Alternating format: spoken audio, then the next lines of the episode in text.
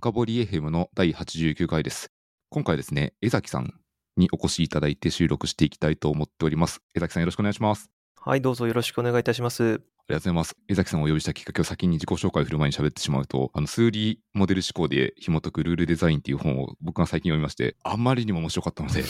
もうこれはもう本人にお声掛けするしかないと思って、もう衝動によって DM をした次第です。ということで、あの、ただとはいえ、この江崎さん知らない方もいらっしゃいますので、簡単にで構わないですけど、自己紹介お願いしてもいいですか？東京大学先端科学技術研究センターの江崎と申します。どうぞよろしくお願いいたします。で、私はですね、いろいろやってはいるんですけれども、基本的には研究者でして、これもあの理論から応用、実装までいろいろ手を出していてですね、キーワードだけ簡単に自己紹介させていただくと、まあ、複雑系とか、ネットワーク科学とか、統計物理学とか、脳科学とか、認知心理学とか、社会心理学とか、まあ、そんないろいろなものにですね、手を出してやっているという感じです。最近はですね、物流のネットワークの研究を始めまして、まあ、そんなこともやってたりします。で、あとですね、あの自分で会社もやっておりまして、こちらですね、インフォナーブという会社なんですけれども、データを使って世の中に役立つシステムをどんどん実装していこうというようなこともやっています。まあ、具体的にはですね、あの発注を自動化する、まあ、自動発注と呼ばれるようなやつですね、のソフトウェアを作っていたりします。あとは、あの、もしかしたらご存知の方もいらっしゃるかもしれませんけれども、あの、今日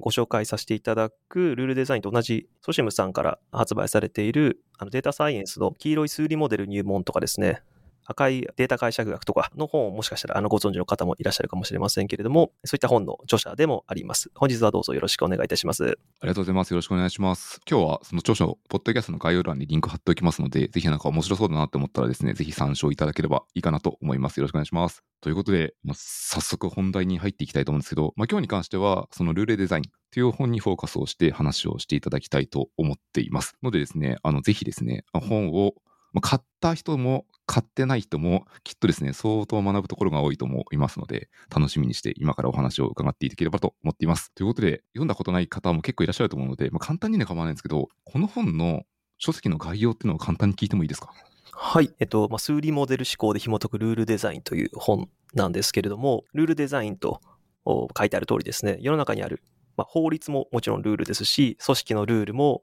まあ、ルールですし、えーまあ、家族の中のルールとか友達同士とか、あとは自分自身に対するルールとか、まあ、いろんなルールって世の中にあると思うんですけれども、そういったものをひっくるめてですね、メタな視点でこうルールって何なんだろうと。特にですね、機能的な側面に焦点を当ててですね、こういうタイプのルールって設定するとこういうこと起こるよね、みたいな、そういうことをですね、いろいろ網羅的に調べまして、それを整理したみたいな、そんな本になってます。まあ私のまあ研究のバックグラウンドにもちょっと関係するんですけれども、ルール作るときって、人ってこういうふうに動くだろうなってこう予測してるわけですよね。でこれってある種のこうモデリングというか、自分の中にある人間のモデルを使って、えー、なんかうまく制御しようとしていると。まあ、こういうのがルールを作るっていうことだと思うんですけど、これって、でも結構人間って想定通りに動かないことたくさんありますよねと。それと、このルールの制御というのがどうバッティングして、えー、うまくいかないのかというところに視点を当ててですね、いろんなことを書いてあると。まあ、そんな本になります。ありがとうございます。早速ちょっとネタ帳から脱線し始めるんですけど、めっちゃ聞いてみたいのは、江崎さんがここにモチベーションを持ってきた要素ってどういうところがあるんですか？あのですね、私もともとこれ、あの、この本を書き始めようと思ったのが、もう、それこそ本当に10年前ぐらいの話で。10年前です。はい。で、まあ、研究とかいろいろやっていてですね、その時からま人間の集団の振る舞いみたいな研究をやってまして、まあ、個々人の振る舞いももちろん大事なんですけれども、そういう人たちがたくさん集まると、さらにこうマクロに見た時にいろんなこと起きるよねみたいな、その研究をやってたんですね。で、その時に、じゃあどういうふうなルールというか仕組みというかメカニズムがあると、この集団がいい感じに、いい状態に持っていくことができるんだろうかみたいな研究をやってましたと。っていうのと同時に、研究の世界、まあこれあんま言うとあれなのかもしれないですけれども、研究の世界にいると、例えば研究費で何か買いたいですみたいになった時に、すごいめんどくさいルールとかいっぱいあるんですよ。大学とか研究機関って。それこそ、あの、まあ本にも書きましたけれども、なんかボールペン1本買うのになんか理由書がいるとかですね、これ本当にこのプロジェクトだけに使うんですかとか言われて、他のプロジェクトにも使えますよねみたいな。そしたらなんかあの、研究費流用みたいになっちゃうみたいな。いや、でもそれ、そっちの方が税金無駄遣いじゃないのかみたいな、そういうのでいちいち理由書が書かされたりとかですね。なんか理不尽のルールもいっぱいあるわけですよ、社会には。そういうのをいろいろ見てるとですね、なんでこんなことが起きちゃうんだろうっていうふうに思うわけですよね。でそうすると、変なルールができちゃう理由って多分変にルール作っちゃうからなんですけど、じゃあ、なんでそれがうまくいかないのか、失敗するのかってみんな分かってないからそういうルールできちゃうんだろうな。で、じゃあルールの作り方ってどこで学べるんだろうって考えたときに、それを教えてくれるところとかないですし、教科書もないし、そういうルールをデザインするということに対して、こう世の中があんまりこうフォーカスしてないというかですね、本当は多分すごい難しいことをやってるんだけれども、無意識のうちにやっちゃってて、それで失敗していると。で、そういうふうに見えたんですね。じゃあそのルールの教科書が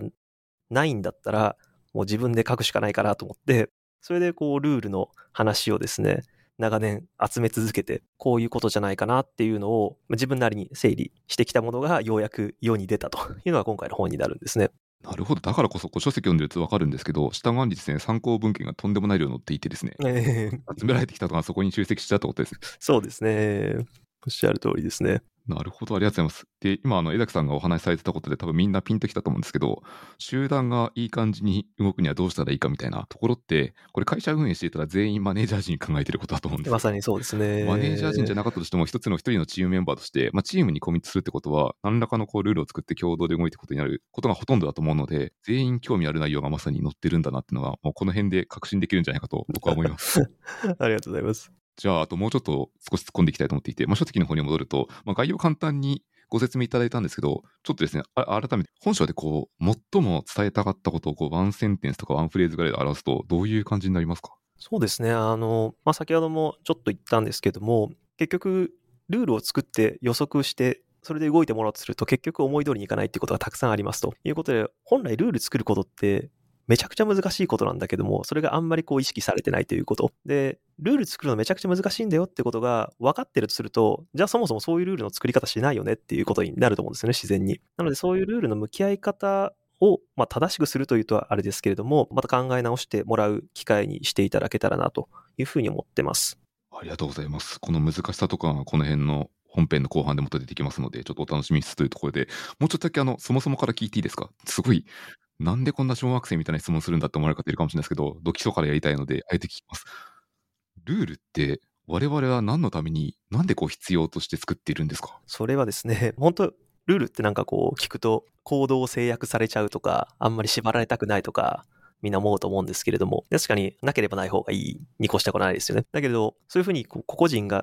好き勝手やってると、全体としてはなんか変な感じになっちゃうとか、利害が衝突するとか、あ極端な話ですけど、交通ルールで赤信号、青信号って、青信号だったら自由に走れるけど、赤信号だったら止まっててくださいと。これ信号なくしちゃったら怖くてこう走れないですよね。なのでまあそういう調整する機能もあるというような形で、できるだけ自由にみんな振る舞いたいんだけども、その中で交通整理するようなものを作ってあげてですね、えー、ほっとくと悪い状態になっちゃうのをできるだけいい状態にすると。こういうことでやるためにルールが必要と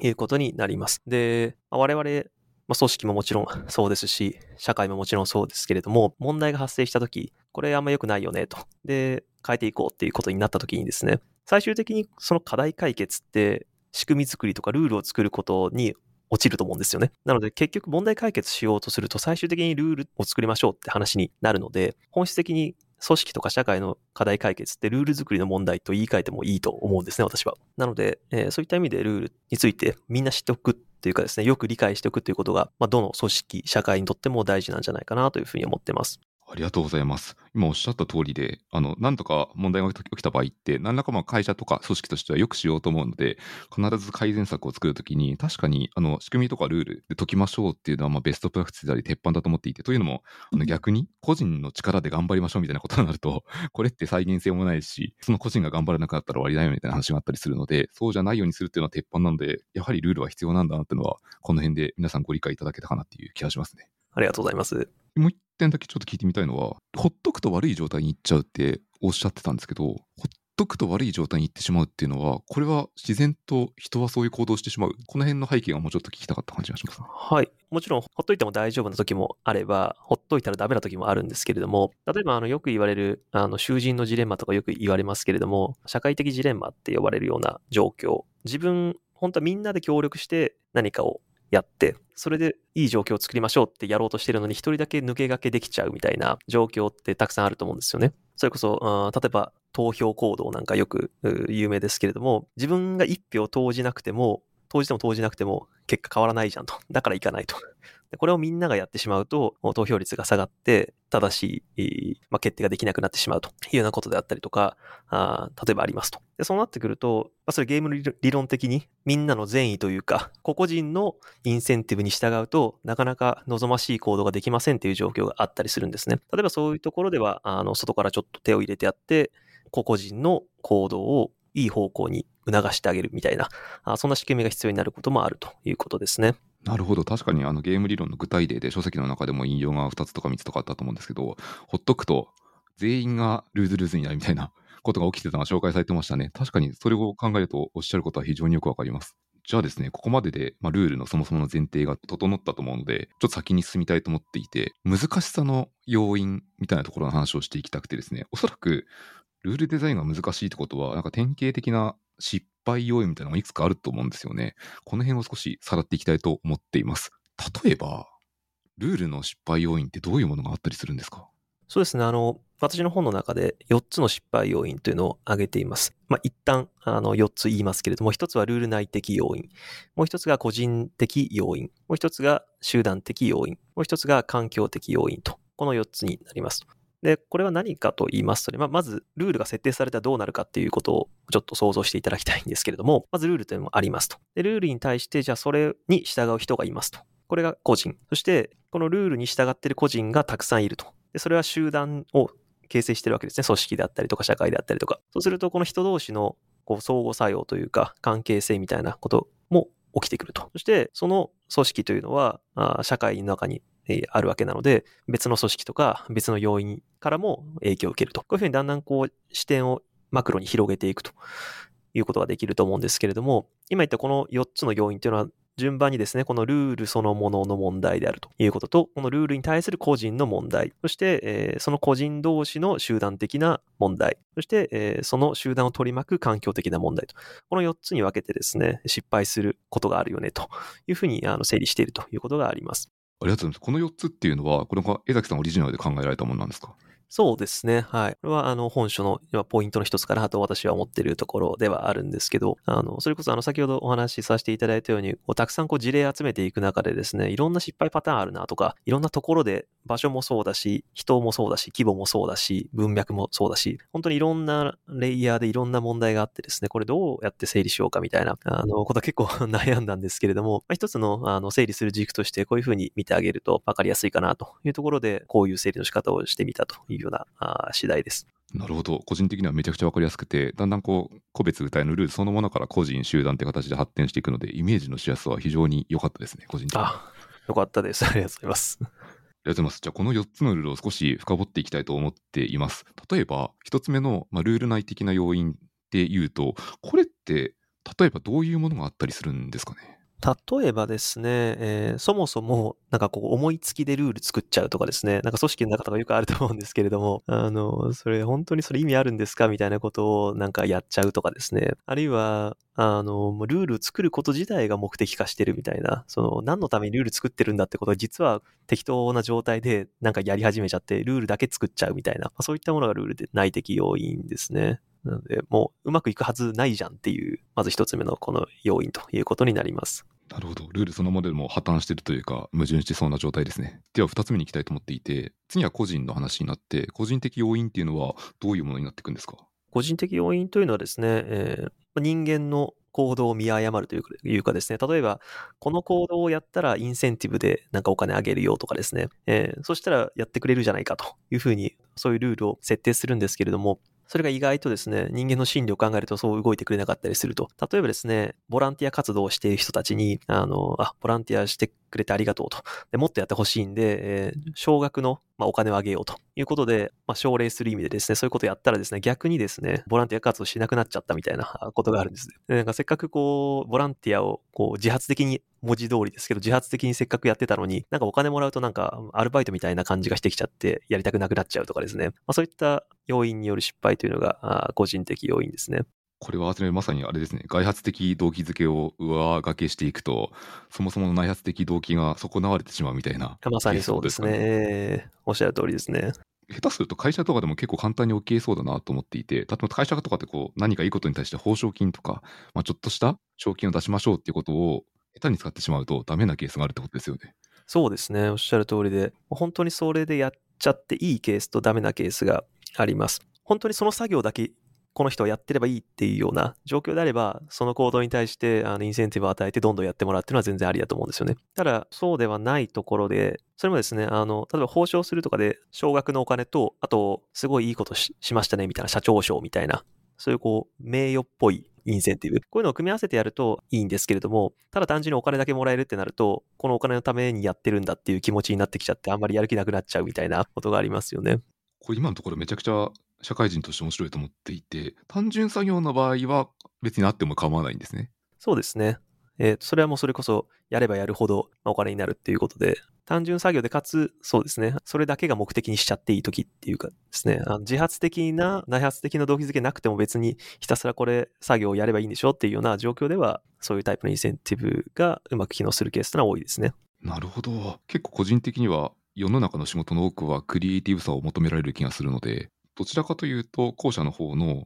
実際にこう、単純なケースというよりは、例えば社長表彰みたいな、ちょっとエモーショナルな部分を含めた方を活用した方が、実際には結構いいんだろうなっていう印象を受けました。うん、おっしゃる通りだと思いますね。特に、あの、いろんなことをやんなきゃいけないっていうことが多いと思うんですけれども、例えば、チームの中でパフォーマンスを上げる、チームの目標があるわけですよね。そうすると、もちろん、プロダクティビティを高くするということももちろん大事なんですけれども、例えばこのチームメンバーの間のコミュニケーションを円滑にしたりとかサポートするみたいな仕事もチームとしては大事な貢献だったりするわけじゃないですか。そうするとこう、全部ひっくるめてチームのアウトプット、プロダクティビティが良くなるような動きをしてほしいわけですよね。なんですけれども、そのうちの一つの行動に対してインセンティブを与えてしまうと、じゃあそれだけやってればいいのかみたいな話にもなりますし、なんかそのあたりのコントロールもまた難しくなってくるっていうような話もありますよね。これちょっと完全に雑談というか脱線なんですけど、ええ、一応江崎さんもこう、江崎さんの会社はその超大規模な会社じゃないので、あの全く同じ話だとは思わないというかなんだろうな、前提を変えた方がいいと思うんですけども、一般に例えばこう数十人の組織とか企業の時って、こう何かを例えばうまくいったので、これは行動を強化してほしいので、褒めたたえて何かしたいなって場合に、我々はこうどのように考えて表彰とか評価とかしていけばいいものなんですかね。判断軸がある程度あったら、マネージャー陣はいいなと思ったんですよね。なるほど。あの、まあ、これルール全般にも言えることではあるんですけれども、あの、やっぱ組織の目標というのがあるわけじゃないですか。で、組織の目標に対して、例えばそのチームごとの目標がありますと。それぞれのチームごとの目標というのはその会社の目標を達成するためにあると。で、えー、そのチームの目標を達成するために、例えば細々したルールがあったりとか、それぞれのプロジェクトがあるというところで、最終的な会社の目標に合致するようなことに対して、えー、まあ、そういうアウトプットなり成果に対して、えー、まあ、報奨していくというのを、まずもう前提として評価軸に置くというのがあいいのかなとは思うんですけど、まあ、具体的にはちょっと難しいですね。でも、あの、ケースバイケースなんでしょうけれども。確かに。また言われてみれば、ちょっと土星論なので、あの、おそらく、まあ、年初の計画なり、それぞれ計画を見直すなりタイミングで、ある程度ブレイクダウンして、このチームのミッションはこれですっていうのは決まると思うので、それに一番強く貢献してる、無視するような活動を褒めていく、評価するような方向にしていくといいってことですね。おっしゃる通りだと思いますね。ありがとうございます。やばい、このペースでいくと終わらないで次に行きたいと思います。すいません。メモ的にはまだいっぱいあって、カッコ2が今個人的に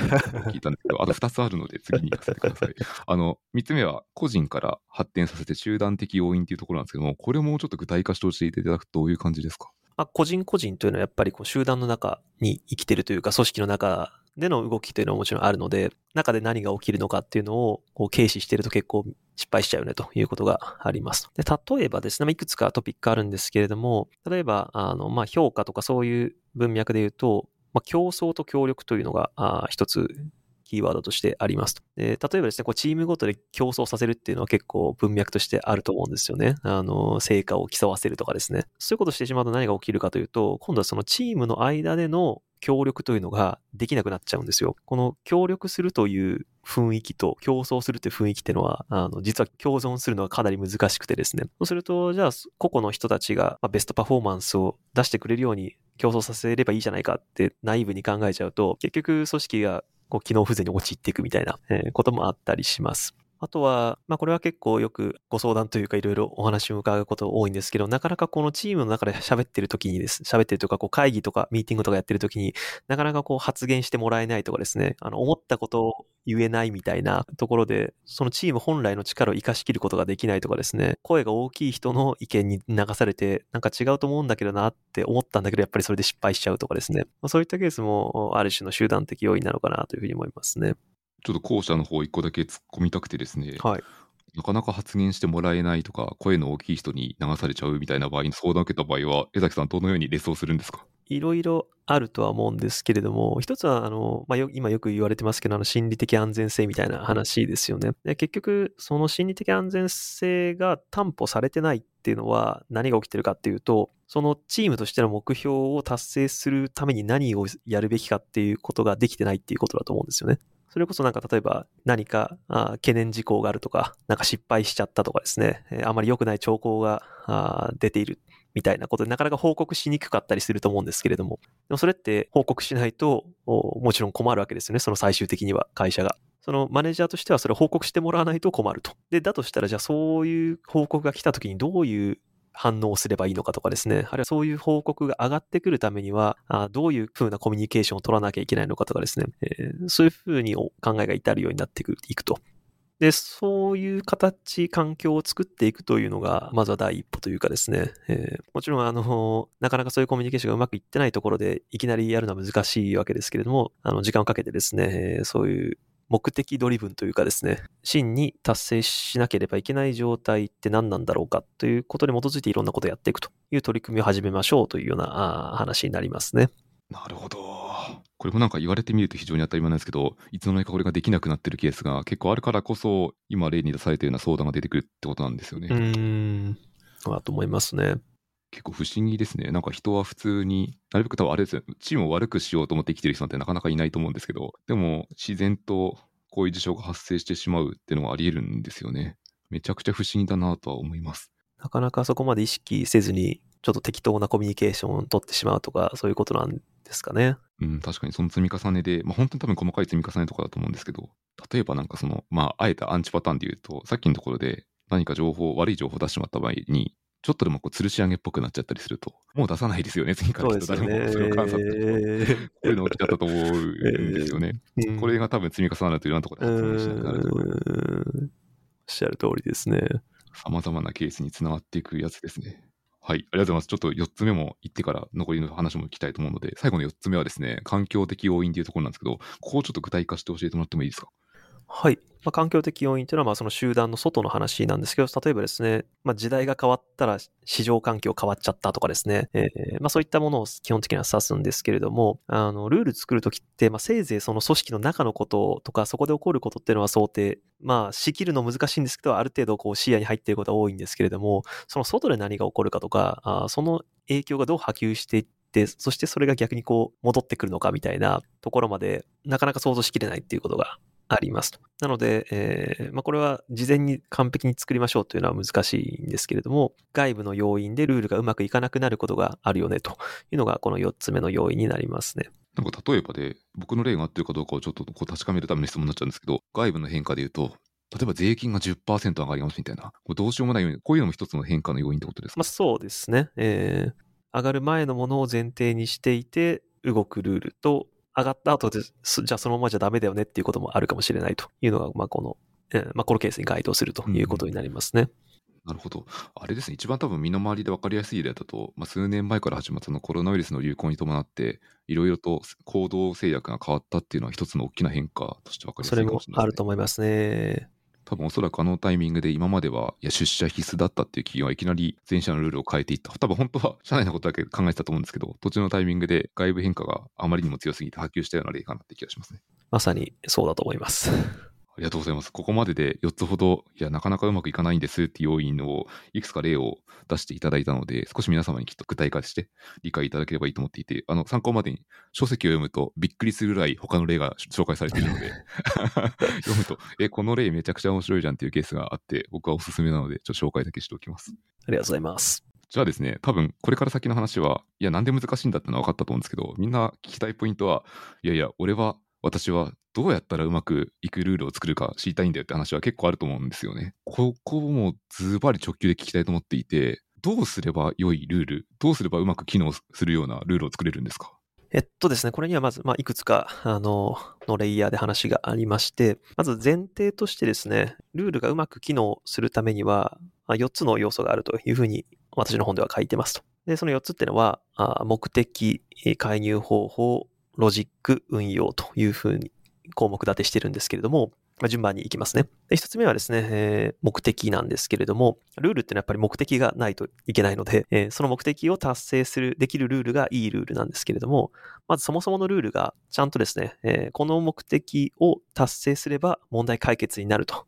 いうようなものがちゃんと設定されているということですね。で、これは例えば、こうなんかルールを作ること自体が目的化しているとかですね。あとは、なんか表面上なんかこう、外部への説明のたびになんか、あの、ルールにしましたって言って、対外的に示すためにやってるとかですね。まあ、本来何のためにこのルールあるんだっけみたいなところがちゃんと決まってる、決まっていないと、ルールとしてちゃんと機能し得ないというのが、まずこの一つ目の要因になりますと。で、もう一つが介入方法と言ってますけれども、これは要するにそのルールで何をするかっていうことなんですけれども、従っても意味がないとか効果がないルールみたいな ものっていうのは実は世の中にたくさんあってですね、最近も話題になってましたけれども、例えば、あの、何のためにあるんだかわかんない校則とかですね、あの学校のルールですね。これってやったところで意味あるのみたいなところがちゃんとしていないと、やはりうまくいかないと。まあそもそもエビデンスがないルールということですね。でまあ、教育とかあ、そういう文脈だと特にそれをやったからといって、ちゃんと教育できたことになってるのかっていう効果測りづらいっていうこともあってですね、えー、そういうところではよく、あの、エビデンスがないこう雰囲気だけで作られちゃったルールみたいなのが、あの、よく見られるということになります。で、三つ目がですね、えっ、ー、と、ロジックって言ってるんですけれども、このルールを設定したら、それぞれの人が、まあ、各々のインセンティブというかですね、えー、従ってくれて、ちゃんと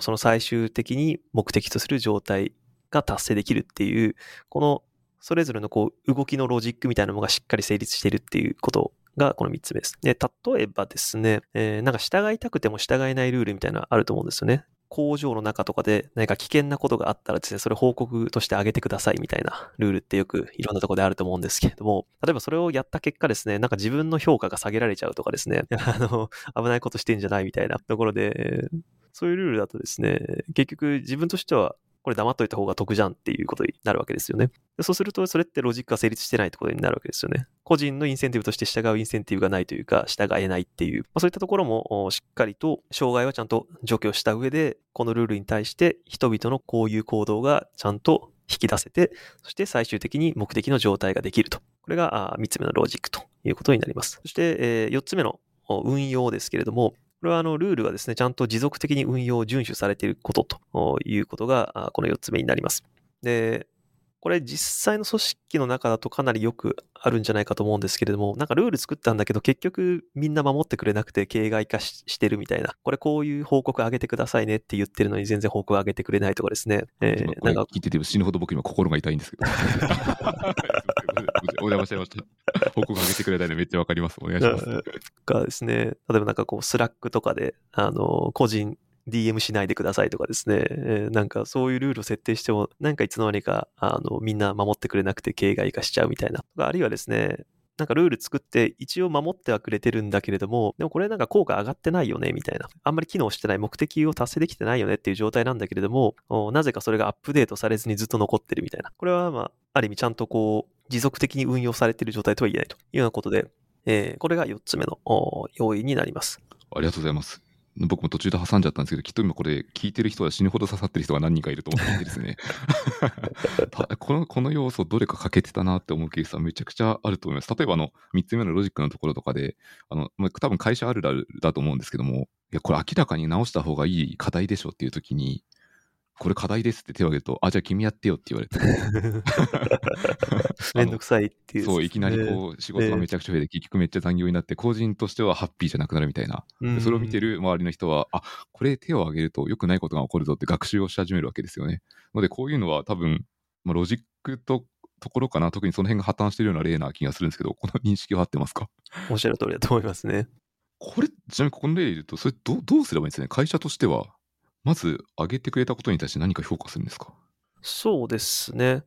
それやるということが基本的にそのチームなり会社にとってのメリットになるからやるという意思決定になるわけですよね。そうすると、それを改善する業務と普段持ってる業務っていうのがあった時に、先にじゃあそれをやりたいんであれば、別の業務はじゃあ減らしましょうというか後回しにしましょうみたいな、まあ、タスクの一つとしてそれを入れるっていうことですよね。でやると、まあ残業するとかそういう話にはなくなくなりますし、もちろんそれはある種のコントリビューションになるわけなので、そのおかげでパフォーマンス上がったよねとかですね、えー、そういうことに対して、まあ、評価の一つとしてそういうことを入れるとかですね、してあげると割とそういうことをやりやすくもなるのかなという気がしますね。なるほど。ありがとうございます。今のであれば確かに最後の4つ目の持続可能性、運用につながるようなところのアイデアかなと思います。ちょっとその運用のところをもう少し聞いてみたいと思っていて、持続的に運用できることってめちゃくちゃ大事だなと思っている一方で、割とあの、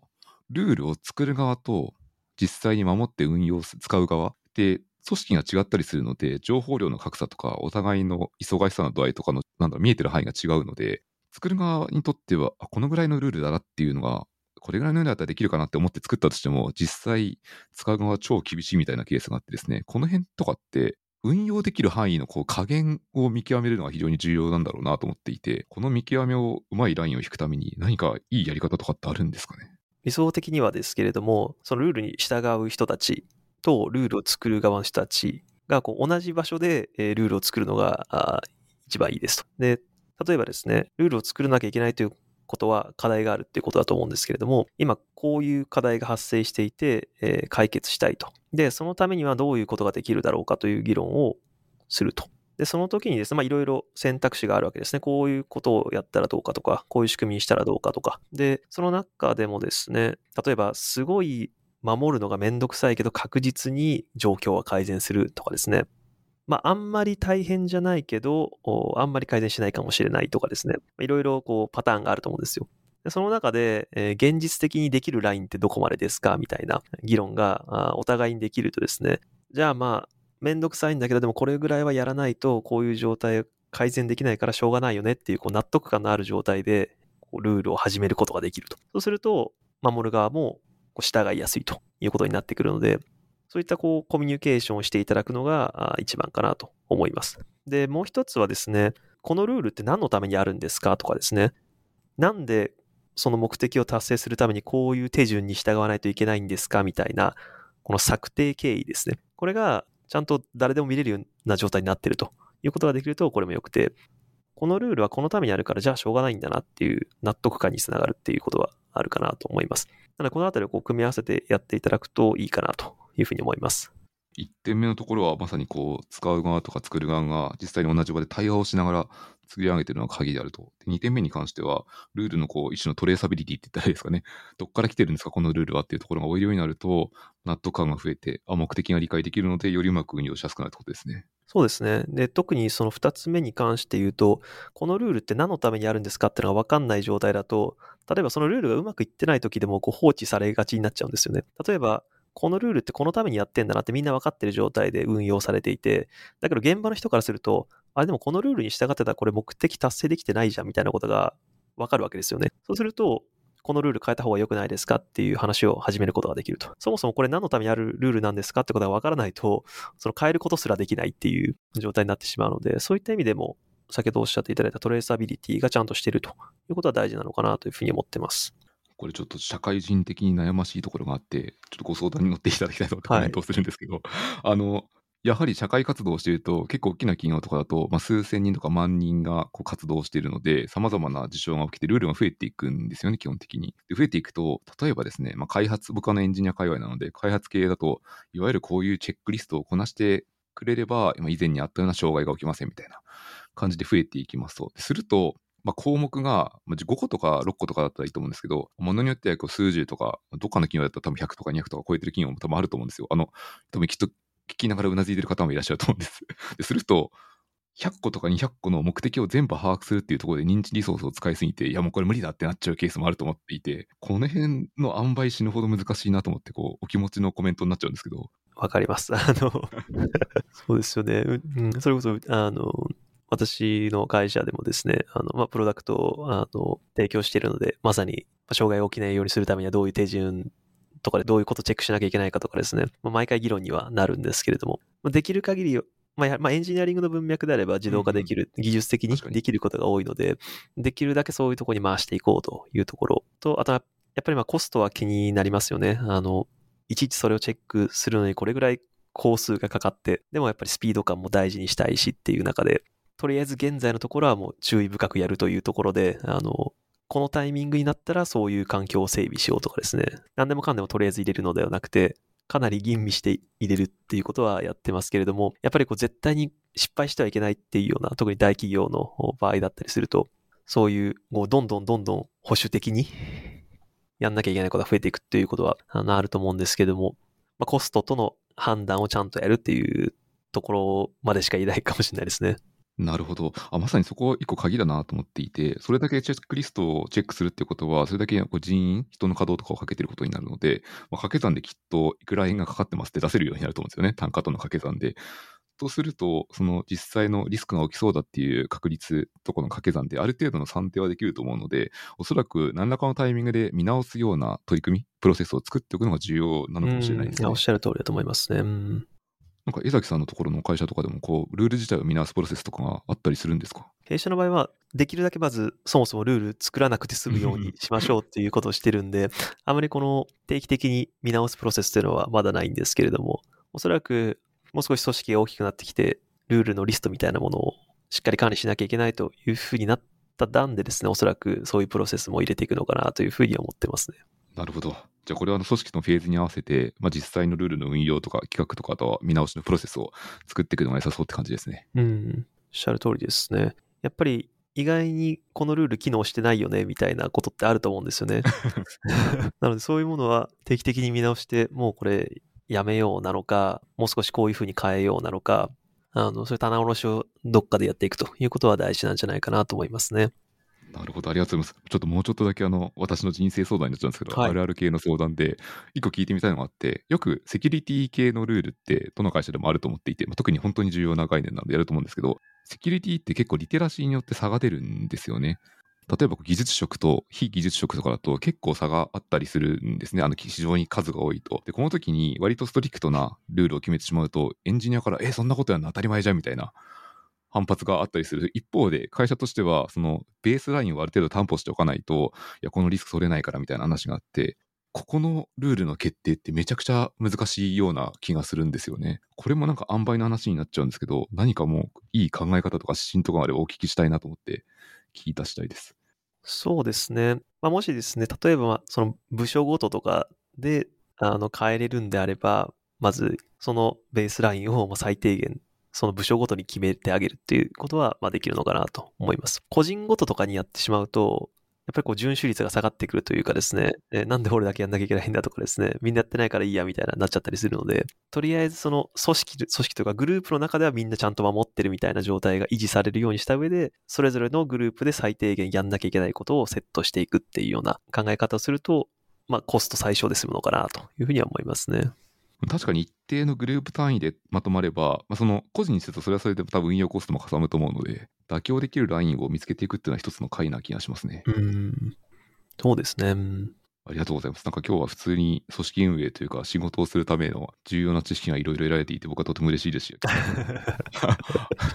リスナーの方でもきっと組織運営とかに携わってる方は気づきが多くていいエピソードになってるんじゃないかなと思います。すいません、時間的にあともうちょっとで1時間ぐらいになってしまうので、そろそろ最後の質問をいくつかして終わりたいと思うんですけど、あともう一個だけ書籍に載っているところでどうしても聞きたかったところがあってですね、KPI の話ですね、指標。KPI とか KGI とか、あと NSM とかいろんな言い方があるんですけど、まあ、定量性を追っかけてうまく組織を運営していくっていうのは、まあ、組織運営の一つの良いやり方、良いやり方、うん、うまく使えば良いやり方だと思うんですよね。一方で、